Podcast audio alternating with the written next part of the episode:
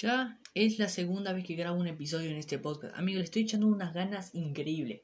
Hola chicos, ¿cómo están? Bienvenidos a este podcast increíblemente genial, el podcast de la noche. Dicho en español y escrito en inglés, porque el título está completamente en inglés, pero mi podcast está en español.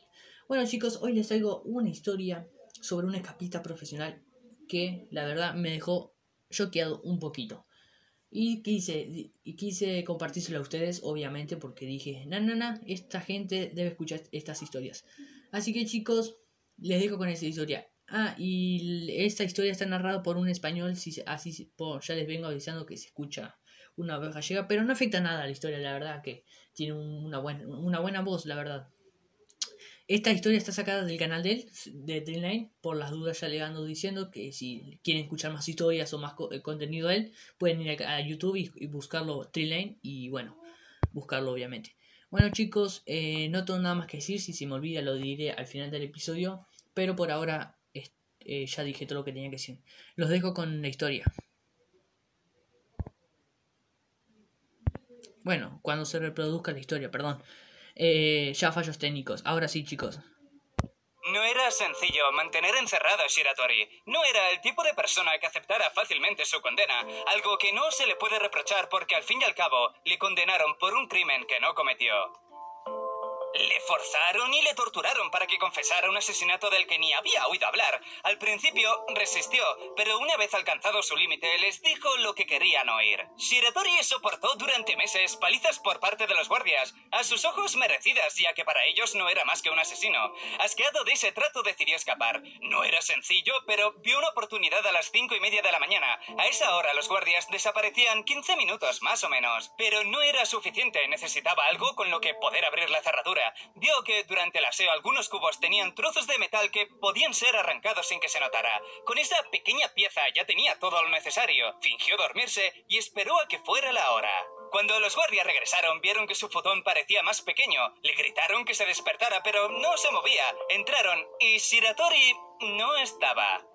Se escondió en las montañas durante dos días, dejando pasar el tiempo para que dejaran de buscarle, al menos de manera tan exhaustiva. Al tercero no se sabe muy bien por qué intentó robar material de un hospital, quizá lo necesitaba para él, pero no era tan buen ladrón como escapista. Le pillaron enseguida y volvieron a meterle en una celda en otra prisión. Ahora condenado a cadena perpetua por haberse fugado. Pero debido a que ya no recibía palizas ni le torturaban, no intentó escaparse durante los siguientes seis años. A medida que el tiempo pasaba y la Segunda Guerra Mundial comenzaba, Japón movió a muchos prisioneros de un lugar para otro. Para Shiratori aquello supuso el fin de su tranquilidad. Le mandaron a la cárcel de Akita, a una celda muy muy pequeña, donde el sol no entraba a ninguna hora del día y donde el frío desmoralizaba incluso a los guardias. Viéndose de nuevo en una situación tan desagradable, Shiratori decidió escaparse otra vez. Se cuenta que incluso se lo advirtió a un guardia, pero si lo hizo no le tomaron en serio. Quizá pensaron que sería imposible ya que aumentaron la seguridad y nadie se había escapado de esa celda anteriormente. Pero no estamos hablando de un cualquiera. Así, un día, mientras el resto de los guardias no informaban anomalías, uno de ellos vino corriendo para decir que Shiratori se había escapado. Parecía imposible. Fueron corriendo a su celda y la puerta estaba cerrada, pero sus esposas estaban en el suelo, rotas por la mitad, y además caían gotas de lluvia dentro de la celda. Al entrar comprendieron al momento que había pasado, un error que no muchas personas podrían haber aprovechado. Había escapado por arriba.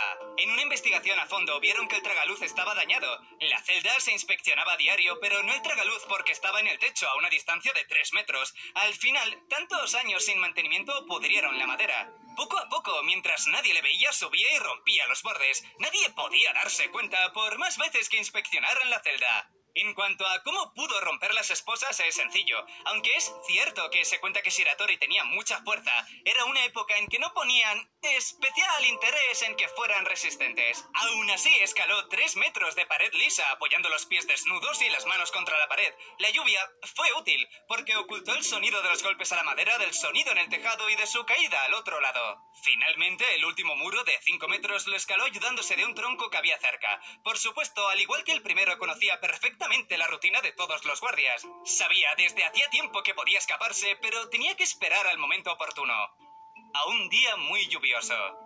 Esta parte de la historia es un poco extraña. En esta ocasión no le atraparon. De algún modo se entregó. Estuvo tres meses desaparecido, tres meses que invirtió en llegar a Tokio andando. Su plan era contactar con el jefe Kobayashi, creyendo que entendería el motivo de su fuga, pasar frío, hambre, el maltrato en general. Kobayashi fue uno de los guardias que mejor lo había tratado y parecía preocupado por él. Sí que le comprendió, pero ahora era el turno de Shiratori comprender que como guardia tenía el deber de devolverle a prisión. Para colmo, no solo se sintió traicionado, sino que lo enviaron a un lugar peor, a la cárcel de Abashiri, donde el concepto de frío cambió por completo.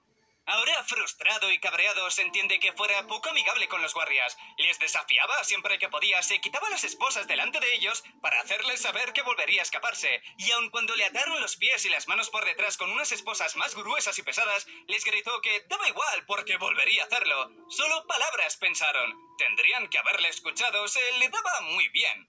Se escuchó un ruido fuerte y una sombra en lo alto de la prisión que desapareció en un momento. Tanta confianza tenían en sus medidas de seguridad que no pensaron en una fuga hasta que alguien gritó ¡Se está escapando!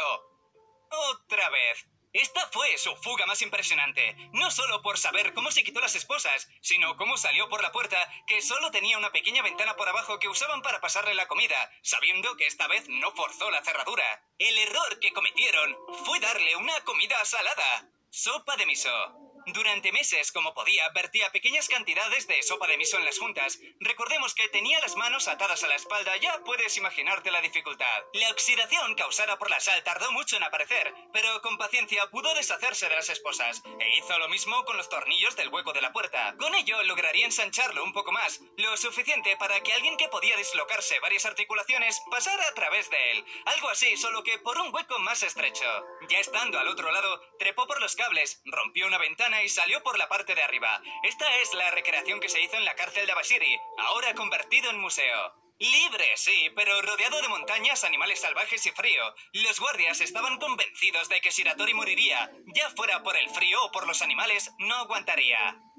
Un año de silencio sin tener noticias de él daba a entender que tenían razón que había muerto. Normalmente habría sido así, pero no estamos hablando de una persona corriente. Resulta que es cierto que Shiratori no salió de aquellas montañas heladas, pero no porque hubiera muerto, sino porque vivía en ellas. Se refugió en una antigua mina, comía lo que la naturaleza le ofrecía, cangrejos del río, conejos, frutas varias. Así estuvo dos años, y podría haber pasado el resto de su vida así, pero sintió curiosidad por saber cómo iba la guerra. Japón había perdido y había sido ocupada por Estados Unidos. Sintió que aquella noticia le permitiría regresar con su mujer. Estarían tan ocupados con ese asunto que se olvidarían de él. Sin tener en cuenta si su razonamiento fue correcto o no, ocurrió algo. Durante su viaje intentó robar tomates de una granja y el granjero le vio. La pelea por aquellos tomates se les fue de las manos y en un movimiento mal calculado, Shiratori mató al granjero. Por más que dijera que fue en defensa propia, no le escucharon. Estaban hartos del famoso Yoshi Shiratori. Querían cortar el problema de raíz y le condenaron a muerte. Mientras tanto, le enviaron a la cárcel de Sapporo. Ya no se fiaban. La celda se inspeccionó y se revisó para que no pudiera escapar ni por los huecos de la puerta ni el techo. Tal nivel de seguridad tenía que no hacía falta esposarle. Además, por si acaso, varios guardias vigilaban su puerta 24 horas. Ante la visión de no poder escapar, se deprimió. Los guardias lo notaron triste. Miraba el techo continuamente como tratando de encontrar una salida, pero revisaban el techo con frecuencia por si había encontrado algo. Cada vez le costaba más y más levantarse de la cama hasta que un día decidió no levantarse por mucho que le gritasen. Claro está, los guardias no iban a permitirle esa rebeldía. Entraron apuntándole con el arma y gritándole, pero fue imposible levantarle. Porque ya no estaba. Es una locura. ¿Ahora qué? ¿Puede atravesar paredes? Pues en parte... Sí. Estaban tan paranoicos con los anteriores métodos de escape, forzar la cerradura, salir por el hueco de la puerta, el techo, que no prestaron atención al suelo, hecho de madera y construido sobre tierra. Es verdad que había guardias vigilándole en todo momento, pero estaban al otro lado de la puerta, solo siendo capaz de verle a través de un hueco bastante estrecho. Y de noche, sin luz, no podían ver gran cosa. No estaba deprimido, fingió para que pensaran que era normal que durmiera tanto, de ese modo tenía más tiempo para acabar. Dada la particular construcción, el suelo de madera se separaba de la tierra varios centímetros, lo que era ideal para ocultar la tierra restante. De esta manera, por cuarta y última vez, Shiratori logró escaparse. Aunque... No hubo más fugas. Pero sí volvió a prisión un año después, y esta vez porque él quiso. Se cuenta que mientras estaba sentado descansando, un policía se sentó a su lado, pero no le reconoció. Comenzaron a hablar y en un momento dado el policía le ofreció un cigarro. Un cigarro en 1948 en Japón era un lujo, y que se lo ofreciera sin más le pareció el mayor gesto bondadoso que había recibido en mucho tiempo. Gracias a eso se entregó, le dijo su nombre completo. Cierto es que también cambió su suerte.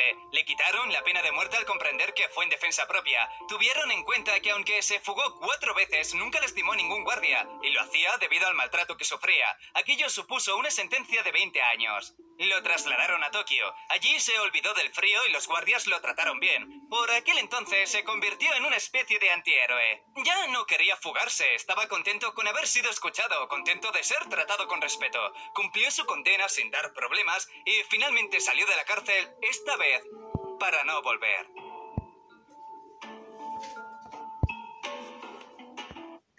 Y ustedes después dicen que, eh, se hacen los malitos en la calle y no pueden escapar de la cárcel. para que vean, ¿eh? La verdad, chicos, que es muy buena historia, la verdad. Ese loquito es un genio, la verdad que es un genio. En el canal de Treeline hay otra historia sobre más reciente de un hombre que también escapa de la cárcel y, y es muy bueno. Pero chicos, este fue el episodio de hoy. Quería compartirles esta historia increíble de, de ese japonés, de, ese japonés, de ese japonés que es increíble lo, que logró. Bueno chicos, eh, yo me voy a jugar al counter. Los dejo. Nos vemos eh, mañana, lunes. O, el dom o, hoy de tarde. Pero bueno chicos, nada más. Los me, voy a jugar al counter. Voy a comer. Y bueno. Eh, hoy hasta aquí fue mi trabajo de hoy. Cuídense chicos. Nos vemos. Chao. ¿Qué fue eso? Fue el peor de chao del mundo. Chao chicos. Bye.